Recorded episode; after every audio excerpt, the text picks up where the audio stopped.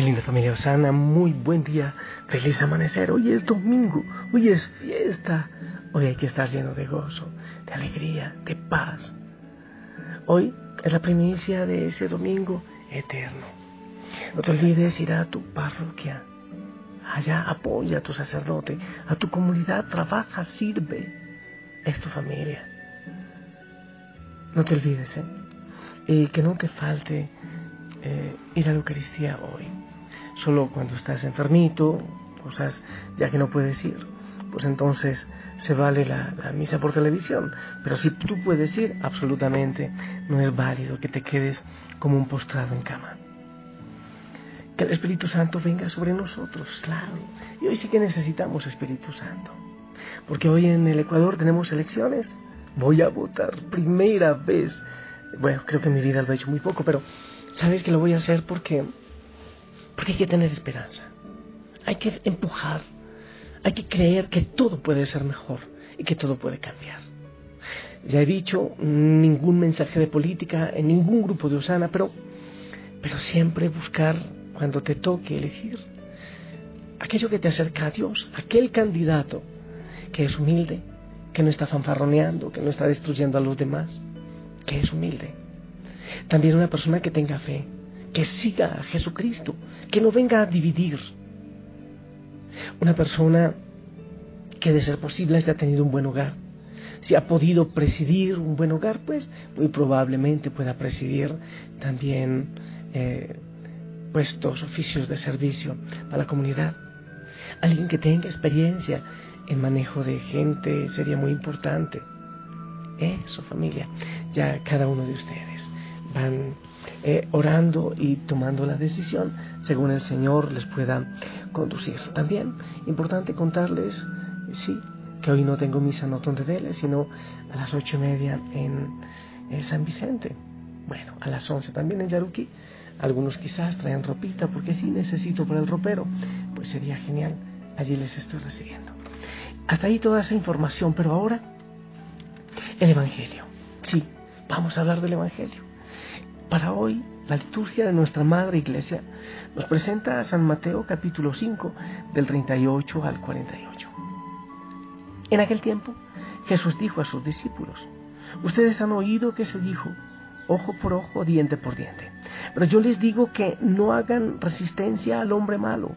Si alguno te golpea en la mejilla derecha, préstale también la izquierda. Al que te quiera demandar en juicio para quitarte la túnica, cédele también el manto.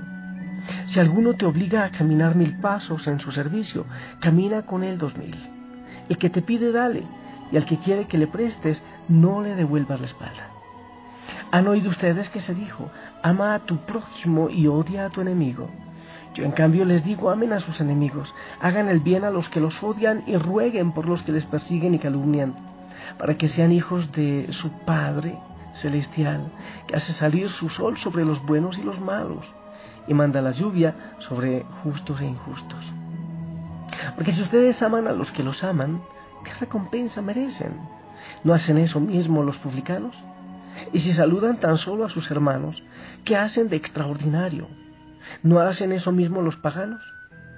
Ustedes pues sean perfectos, como su Padre Celestial es perfecto.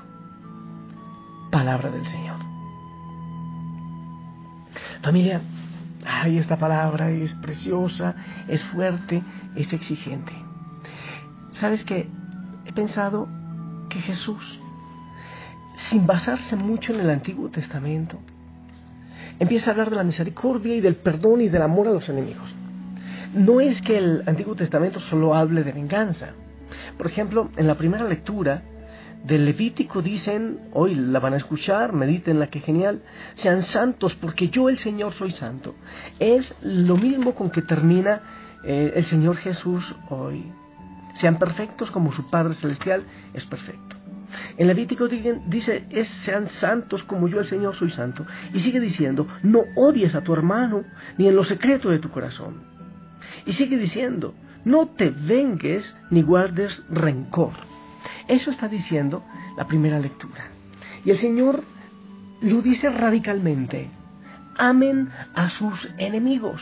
Y entonces no tiene un fundamento así fuerte en el Antiguo Testamento de que, que, diga eso. Sí, habla del perdón, habla de no guardar resentimiento, pero de amar a los enemigos, eso es de locos. Que en el tiempo de Jesús, donde vivían esclavos, donde odiaban a los romanos, donde había tanta división entre ellos, venga Jesús a hablar de no eh, odiar y de amar a los enemigos definitivamente es de locos y no tiene un respaldo bíblico fuerte para decirlo. Y es, el Señor, dice el Evangelio, llama a sus discípulos. Imagínate que esté llamando hoy también a nosotros, los de iglesia, los cristianos, los católicos, y nos dice, mira, los demás viven de una manera, pero yo a ustedes les digo, vivan de otra. No pueden ser de la masa. Es que si toman venganza a los otros, es lo que todo el mundo hace, como muchos vienen a confesarse. Y yo a veces no, saben de qué confesarse. Les digo, ¿ustedes odian? Ay, sí, padre. Como todos. ¿Usted pone los cuernos? Ay, sí, padre. Como todos. No como todos. Alguna vez alguien me, le pregunté, ¿usted miente? Ay, sí, padre, como todo el mundo. Disculpe, yo no miento. Entonces, ay, bueno, padre, usted es el único. A ver, no, no hay que ser como todos. ¿Para dónde va Vicente? ¿Para dónde va la gente? No, no. El Señor dice, si tú dices que eres mi discípulo, y yo te lo digo a ti en la familia Osana, no, no puedes vivir en la masa. Tienes que ser diferente. Amar a los enemigos. Quiere decir que tenemos que eliminar en el mundo el odio y la violencia que destruye. Quien se parezca a Dios no alimentará jamás el odio contra nadie buscará el bien de todos, incluso de sus enemigos. Porque claro, si guarda odio es el veneno que le mata a sí mismo. Cuando Jesús habla del amor al enemigo no está pidiendo que alimentemos en nosotros sentimientos profundos y que nos acerquemos al que nos ha hecho daño eh, para que lo siga haciendo. Está diciendo que no tomemos venganza. Está diciendo que no guardemos resentimiento en nuestro corazón. Está diciendo que no esperemos para hacerle daño a esa persona un poquito más. Amar al enemigo no solo significa no tomar venganza, significa incluso ser capaz de hacerle el bien a esa persona. Eso es poner la otra mejilla. Mira, no me dañaste. Yo soy grande en el Señor Jesucristo y puedo hacerte el bien, aunque tú has buscado hacerme a mí el mal. ¿Qué te parece? ¿Eres capaz? No, solo no. Solo con Jesús. Solo así se puede. En el mundo hay tanta división, hay tanta guerra, están las guerrillas, eh, hay tanta mafia, hay tanto sicariato, hay tanto robo, hay tantas cosas. ¿Y sabes qué digo yo?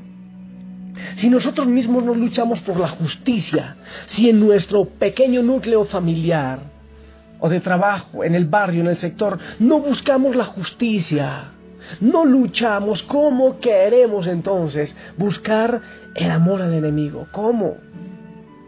¿Sabes qué creo yo?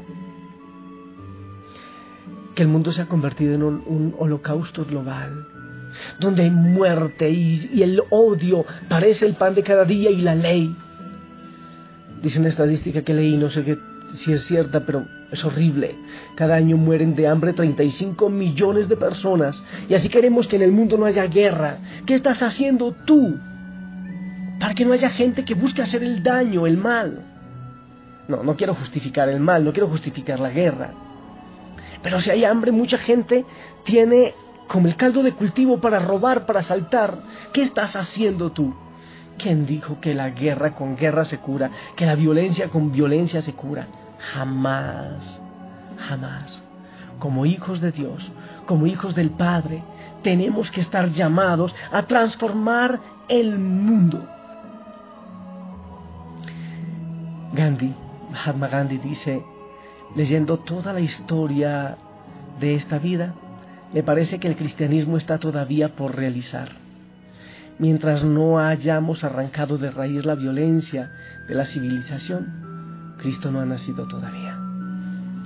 No fue Mahatma Gandhi, no fue Martin Luther King los primeros en hablar de la no violencia.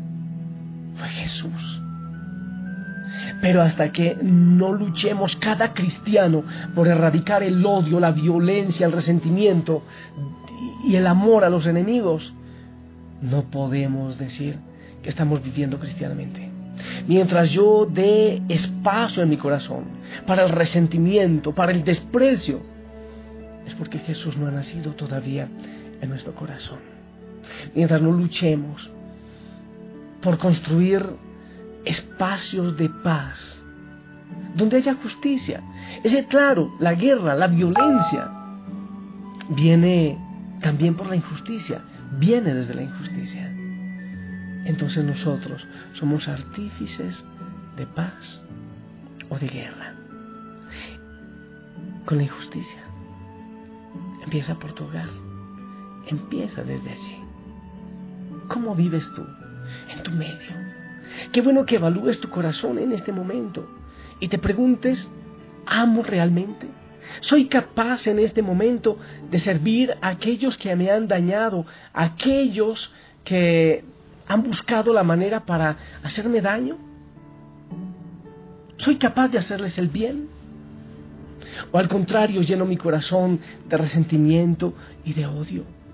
El Señor te está llamando en este día a hacer violencia contra la violencia. El verdadero enemigo tuyo no es el otro, no es el hermano, es tu ego, es tu deseo de, venganza, es tu capacidad para destruir. Nosotros los que amamos a Cristo debemos preguntarnos por qué no hemos sabido todavía extraer del Evangelio todas las consecuencias de la no violencia de Jesús.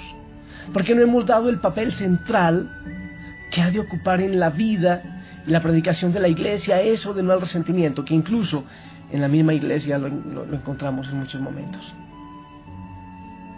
No basta denunciar a los malos. Hay que empezar a trabajar cada día más por un mundo bueno, por un mundo justo. Te dejo una tarea. ¿Eres capaz de hacer un servicio a tu enemigo? ¿O tienes que pedir perdón porque no eres justo en tu trabajo y con eso estás alimentando la violencia? porque no tratas bien a los demás y con eso estás creando violencia en distintos medios. Yo también quiero pedir perdón, porque muchas veces predico mucho y que quizás no sea un artificio de paz en el mundo.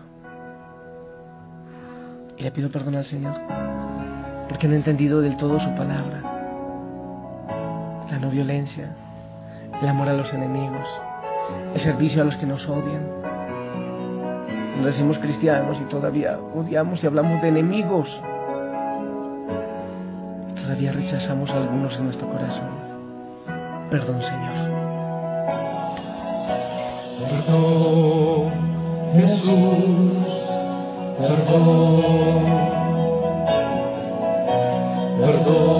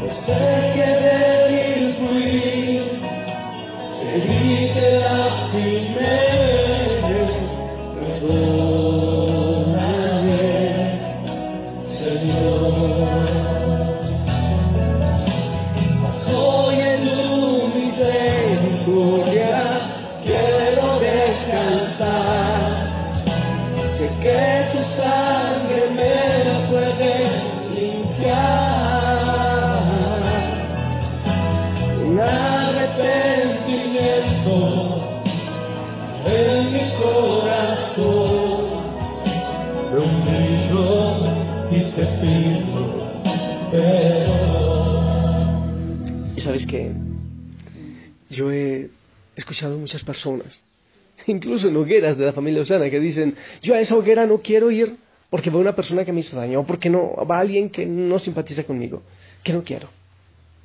O alguien puede decir, a ese templo yo no voy, o a esa iglesia yo no voy. Entonces, ¿dónde está el Evangelio? ¿Dónde está? Otros por aquí he escuchado que dicen, es que me vira el hígado. Es que me hace perder la paz. Nadie te hace perder la paz. Tú la pierdes solito. Libérate. Libérate del pecado. Y sabes, la mayor venganza que existe es el perdón. Si alguien quiere hacerte daño, la mayor venganza es que no tomes venganza, que le ames, que ores por esa persona. Fácil, ¿no? No lo es. Solo el Señor lo puede lograr. Contempla a Jesús crucificado y lo entenderás. Que tengas un precioso domingo, anda la Eucaristía, una oración por mí, por la familia Osana, por todos los que necesitan. Sonríe, anda, llévale a tu sacerdote una sonrisa, pélale las muelas o las encías si no tienen muelas, pero, pero, pero para que vean que el Señor está, está trabajando en tu corazón, se me lenguó la traba. Yo te bendigo en el nombre del Padre, del Hijo y del Espíritu Santo. Amén. Que tengas un día precioso, gozoso, sonriente, amoroso, aún a los enemigos. Y te pedimos la bendición en este momento. Bendícenos, por favor, sí. Amén, amén. Gracias por tu bendición. Dibuja la sonrisa en tus labios. Es un día maravilloso. Si el Señor lo permite, nos escuchamos después. El Señor te ama muchísimo. Que Él te llene de paz. Hasta pronto.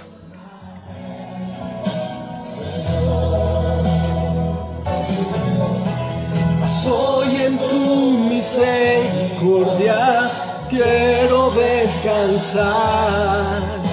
Sé que tu sangre me puede limpiar.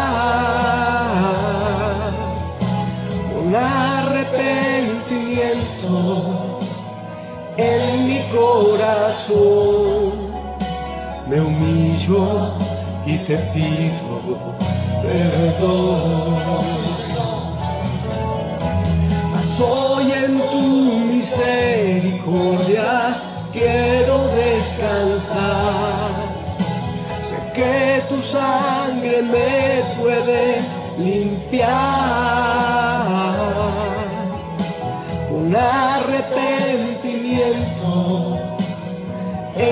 Corazón. Me humillo y te pido perdón. Me humillo y te pido perdón.